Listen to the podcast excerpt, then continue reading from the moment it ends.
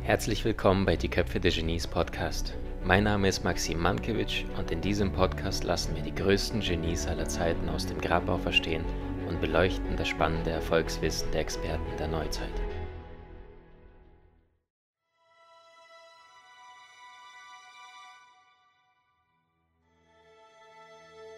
Man merkt nie, was schon getan wurde, man sieht immer nur, was noch zu tun bleibt.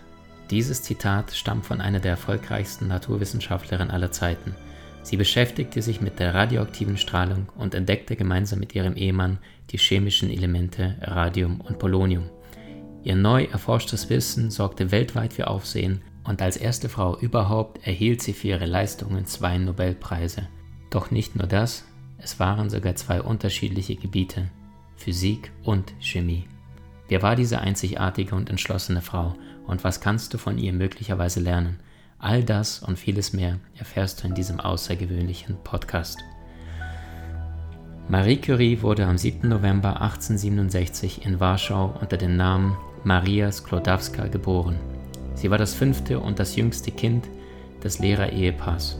Mit vier konnte sie bereits lesen. Ihr Vater war Mathematik- und Physiklehrer. Ihre Mutter arbeitete an einer privaten Mädchenschule.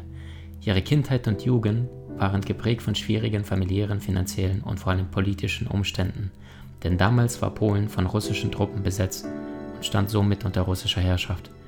Dies hatte zur Folge, dass die polnische Kultur unterdrückt wurde und in der Schule nicht polnisch gesprochen werden durfte. Ihr Vater verlor in dieser Zeit seinen Arbeitsplatz und durch falsch angelegtes Geld erlitt die Familie finanzielle Verluste. Zudem erkrankte die Mutter an Tuberkulose, einer ansteckenden bakteriellen Infektionskrankheit. Sie starb schließlich an der Erkrankung, als Marie gerade mal zehn Jahre alt war. Unter dem Verlust der Mutter hatte das Mädchen sehr zu leiden. Generell war sie als Kind sehr scheu und zurückhaltend, doch in der Schule war die junge Marie ehrgeizig und fleißig und machte schließlich mit 16 ihren Abschluss als Jahrgangsbeste ihrer gesamten Schule. Schon während ihrer Schulzeit hat sich Marie schon immer für Physik interessiert. Deswegen war es ihr ein großer Wunsch zu studieren aber dies wurde ihr verwehrt, da Frauen damals in Polen noch nicht zum Studium zugelassen wurden. Deshalb hat sie ihr Wissen in einer sogenannten fliegenden Universität sich selbst angeeignet. Bei diesen Institutionen waren es meist privat organisierte Treffen junger Menschen an verschiedenen Orten, bei denen geheime Vorlesungen gehalten wurden und gemeinsam Literatur gelesen wurde. Dort arbeitete Marie in einem geheimen Labor und begann nach und nach sich für die Forschung zu interessieren. Sowohl sie als auch ihre Schwester Bronja wollen aus ihrem Leben noch etwas machen. Sie wollen studieren, sie wollen raus in die Welt. Da Frauen allerdings, wie gesagt, in Polen nicht die Möglichkeit haben zu studieren, schmieden die beiden Schwestern einen Plan. Sie beschließen sich gegenseitig zu finanzieren. Und zwar für ein Studium, wo es möglich ist, in Frankreich. Denn dort ist das Studium auch für Frauen erlaubt. Zunächst will Marie ihrer Schwester das Medizinstudium in Paris finanzieren Später, wenn diese allerdings als Ärztin gut verdient, soll ihre jüngere Schwester nach Paris nachkommen und Marie finanzieren. Die junge Frau glaubt so sehr an sich und den ehrlichen Fleiß. Sie schreibt, man muss an seine Berufung glauben und alles dran setzen, sein Ziel zu erreichen. Sie müssen ihr Talent entdecken und benutzen. Sie müssen herausfinden, wo ihre Stärke liegt. Haben Sie den Mut, mit Ihrem Kopf zu denken, das wird Ihr Selbstvertrauen und Ihre Kräfte verdoppeln. Maria beginnt 1885 deswegen zunächst als Erzieherin zu arbeiten. So finanziert sie ihre Schwester und das Medizinstudium in Sorbonne. In einer Gutsbesitzerfamilie fühlt sich Maria allerdings nicht wohl. In einem Brief schreibt sie, ein solches Höllenleben wünsche ich nicht mal meinem ärgsten Feind. Zudem verliebt sich der Sohn des Hauses in sie. Marie erwidert seine Liebe, doch es sind die Eltern, die diese Verbindung unter allen Umständen untersagen wollen. Schließlich ist sie nur eine Hausangestellte. Der junge Mann beugt sich der Haltung der Eltern. Die junge Marie durchleidet vier Jahre lang ein demütigendes Hin und Her. Nach dem endgültigen Aus nimmt sie sich vor, für immer allein zu bleiben. Sechs Jahre nachdem die ältere Schwester nun gegangen ist, folgt sie ihr nach Paris nach und konnte dort, wie finanziell vorher von den beiden Schwestern vereinbart, selbst unterstützt werden. Sie beginnt ebenfalls an der Sorbonne zu studieren, Mathematik und Physik. Der Frauenanteil war damals unter drei Prozent. Nach dem erfolgreichen Abschluss wird sie auch diesmal Jahrgangsbeste in Physik und als Zweitbeste in Mathematik. So lernt sie auch den Physiker Pierre Curie kennen. Er hat schon als Junge bereits in sein Tagebuch reingeschrieben, geniale Frauen sind leider selten. doch da kannte er noch die Marie nicht. Auch Maria erinnert sich sehr an ihre erste Begegnung. Als ich eintrat, stand Pierre in der Nische der Balkontür. Er sah sehr jung aus, obwohl er damals 35 Jahre alt war. Was mir an ihm auffiel, war der Blick seiner hellen Augen und eine Spur von Lässigkeit in der Haltung seines hochgewachsenen Körpers. Es entwickelt sich ein Gespräch zwischen uns, das bald einen freundschaftlichen Charakter annahm. Wir sprachen über wissenschaftliche Fragen und ich war glücklich, mit ihm mich beraten zu können. Nur ein Jahr später heirateten die beiden und bekamen zwei Töchter. Durch diese Heirat erhielt sie die französische Staatsbürgerschaft und heißt fortan Marie Curie. Ihre Ehe läuft sehr gut und gilt als leuchtendes Beispiel dafür, dass eine gleichberechtigte wissenschaftliche Kooperation zwischen Mann und Frau tatsächlich möglich ist. Das bewahrte Pierre und Marie davor, in die alte Rollenverteilung abzurutschen, in der der Mann der Macher und die Frau die Aushelferin ist. Eine Erklärung ist sicher, dass hier eine relativ starke weibliche und eine relativ schwache männliche Persönlichkeiten zusammenkamen. Denn Pierre galt als ein Mann ohne besonderen Ehrgeiz. Es ist ihm total egal, ob er oder ein anderer wissenschaftliche Entdeckungen macht, solange die Sache stimmt. Ein äußerst bescheidener Mann, der alles seiner Frau zuschreibt. Die Frage allerdings, was wohl aus Pierre Curie geworden wäre, wenn er seiner Frau nicht begegnet. Und wir dürfen mit Sicherheit feststellen, kein Nobelpreisträger denn sie gibt ganz klar den Ton in der Beziehung an. 1897 beschließt Marie Curie, ihren Doktortitel zu machen, als erste Frau in ganz Europa in einem naturwissenschaftlichen Fach. Als Thema für ihre Dissertation wählt sie bewusst das noch relativ neue und spannende Gebiet der Radioaktivität. Sie arbeitet also als Doktorandin für den Physikprofessor Henri Becquerel. Nachdem Becquerel zeitgleich die Strahlung des Urans entdeckte, war Curie davon überzeugt, dass diese auch in anderen Elementen existieren müsse und machte dies zum Gegenstand ihrer Doktorarbeit. Daran arbeitet sie gemeinsam mit ihrem Ehemann in einem notdürftig zum Labor eingerichteten Arbeitszimmer unter sehr schlechten Bedingungen.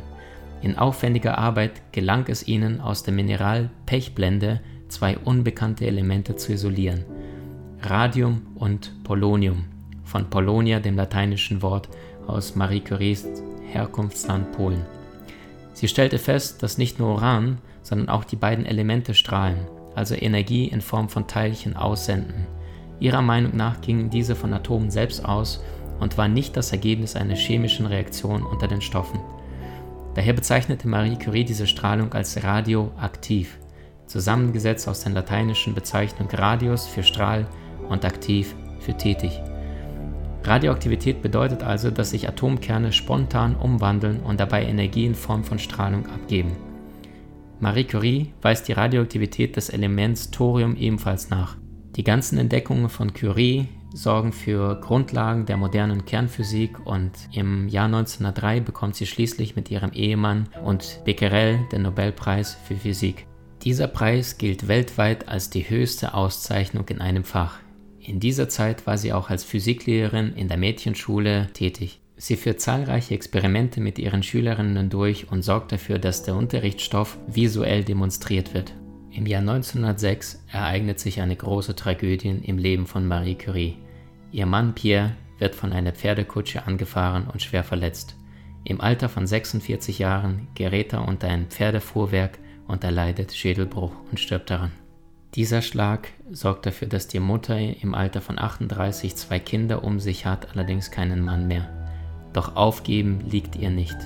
Ich habe gelernt, dass der Weg des Fortschritts weder kurz noch unbeschwerlich ist, schreibt sie. Sie übernahm schließlich seine Vorlesungen an der Sorbonne und erhielt zwei Jahre später die Professur. Damit war sie die allererste Frau an der Pariser Universität. In den Folgejahren widmete sie sich weiterhin der Forschung Sie wollte herausfinden, welche chemischen, physikalischen und biologischen Wirkungen die radioaktive Strahlung hat. Dieses Forschungsgebiet wurde also später als Radiochemie bekannt. In ihrem Labor gelingt es ihr endlich, das von ihr entdeckte chemische Element Radium zu isolieren, ein wissenschaftlicher Durchbruch, von dem sie sogleich Paul Langevin erzählt. Er überredet sie sogar dazu, als einzige Frau an einer Konferenz teilzunehmen, zu der der belgische Unternehmer Ernest Solway die bedeutendsten Physiker der Welt eingeladen hat. Unter anderem ist auch Albert Einstein dabei. Im Rahmen der Tagung diskutierte Einstein mit ihr und stellt fest, sie sei die intelligenteste Frau, der er jemals begegnet ist. Eine zweite große Auszeichnung soll Marie im Dezember 1911 zuteil werden. Sie soll einen Nobelpreis erhalten, diesmal für Chemie, als Anerkennung für ihre Entdeckung des Radiums.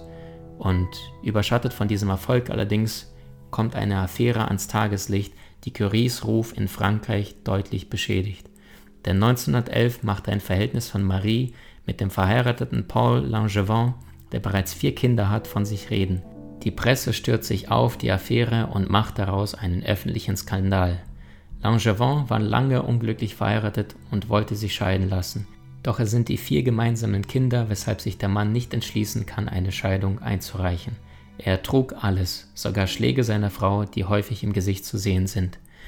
Sicherlich hat diese Situation auch Barry bemerkt, denn ihr konnte er sich anvertrauen. Ihre Beziehung vertiefte sich dadurch nur noch mehr.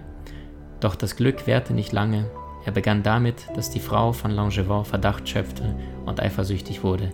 Sie fing einen Brief ab, den ihr Mann an Marie Curie schicken wollte, und drohte ihm damit, sie werde das Hindernis für ihre Ehe aus dem Weg schaffen. Der junge Mann begann sich um das Leben seiner Geliebten zu fürchten. Schließlich kam es, wie es kommen musste, und Ostern 1911 wurden die Liebesbriefe des Paars gestohlen und der Presse übergeben. Marie Curie erfuhr davon völlig überraschend in Brüssel auf der Solvay-Konferenz, auf der sich die Größten der damaligen Zeit trafen. Eine Gruppe von Journalisten erwartete sie eines Morgens in der Hotelhalle des Metropol. Sie bekam die neueste Ausgabe aus dem Le Journal mit der Titelgeschichte unter die Nase gesteckt. Die Schwiegermutter Langevins beschuldigte sie darin des Ehebruchs und behauptete, sie sei untergetaucht und man könnte ihren derzeitigen Aufenthaltsort nicht finden. Diese und andere Vorwürfe streitet Marie Curie vehement ab. Um sich dem Klatsch und Tratsch zu entziehen, reist sie vorzeitig aus Belgien ab. Doch damit fing die Schlammschlacht erst an. Die Presse war der Meinung, dass Jean Langevin, also die Frau des verheirateten Mannes, die arme und verzweifelte Frau war, die am häuslichen Herd alleine um ihren Mann betrogen wurde. Und während die ehebrecherische und reiche Madame Curie, die gutes Geld verdiente, Bücher schrieb und in der Welt umherreiste, versuchte, ihren Mann mit allen Mitteln wegzunehmen. Dass Marie Curie selbst Kinder hatte, wurde vollständig nicht erwähnt und weggelassen. Der Höhepunkt dieser Hetze erreichte allerdings, als eine Menschenmenge sich vor ihrem Haus versammelte und schrie: Nieder mit der Fremden, nieder mit der Gattendiebin! Steine wurden geworfen, zwei Freunde mussten kommen, um Schutz zu geleisten, damit sie aus dem Haus rauskommt. Als sie das Grundstück verließen, beschreiben die Zeugen sie als versteinert und weiß wie Statue im Gesicht. Um eigene Vorteile zu sichern oder vielleicht aus Rache stahl die Frau die Liebesbriefe und übergab sie der Presse. Über die anstehende Verleihung des Nobelpreises für Chemie in Stockholm konnte sich Marie Curie natürlich noch weniger freuen, denn die Situation spitzte sich immer mehr zu. Und die Gerüchte aus Paris waren auch für die Akademiker in Stockholm ein Warnsignal geworden. Die zunehmenden Zeitungsberichte aus Paris verstärkten die Gefahr und die Befürchtung des Nobelkomitees, dass es zu einem absoluten Eklat kommen könnte. Der Sekretär der Stiftung bittet sie deswegen in einem Brief, nicht an der Preisverleihung teilzunehmen. Doch Marie Curie lehnt ab und schreibt zurück, sie könnte es nicht hinnehmen, dass der Wert einer wissenschaftlichen Arbeit durch Gerüche geschmälert würde, die das Privatleben des Forschers betreffen. Paul Langevin unterstützt sie. Er appelliert 1911 an das Nobelkomitee, sich von der Schmutzkampagne nicht beeinflussen zu lassen. Schließlich sei Maries Privatleben unabhängig von ihren beruflichen Erfolgen. Marie bekommt den Preis verdient.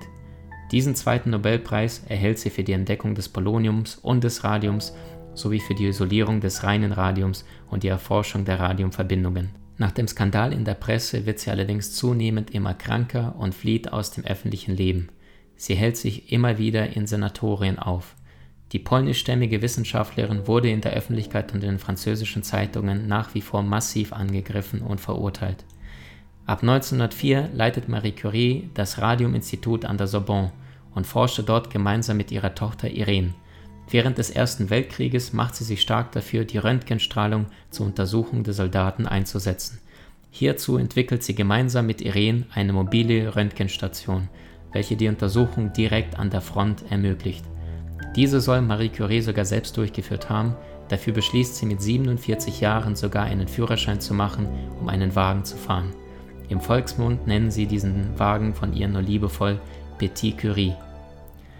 Bekannt geworden durch viele Vorlesungen in Brasilien, Spanien, Belgien und Tschechoslowakei, reist die Wissenschaftlerin ab 1921 mit ihren beiden Töchtern in die USA, wo sie von dem damaligen Präsidenten Warren Harding als symbolische Anerkennung ihrer Forschungen ein Gramm Radium erhält, was damals ca. einen Wert von 100.000 Dollar hatte. Ein Jahr später wurde sie als erste Frau in die Staatliche Akademie der Medizin aufgenommen und untersuchte, ob und wie man radioaktive Elemente in der Medizin einsetzen kann. In all den Jahren ihrer Forschung war es noch nicht bekannt, welch gigantische und gravierende Gefahren die radioaktive Strahlung eigentlich mit sich bringt. Und so leidet Marie ab 1923 unter einer Sehschwäche. Mehrere Operationen bringen nur kurzfristig eine Verbesserung. Ihr Leben als berühmte Wissenschaftlerin mit all den notwendigen Verpflichtungen macht ihr zu schaffen und wird mit der Zeit zunehmend als Belastung.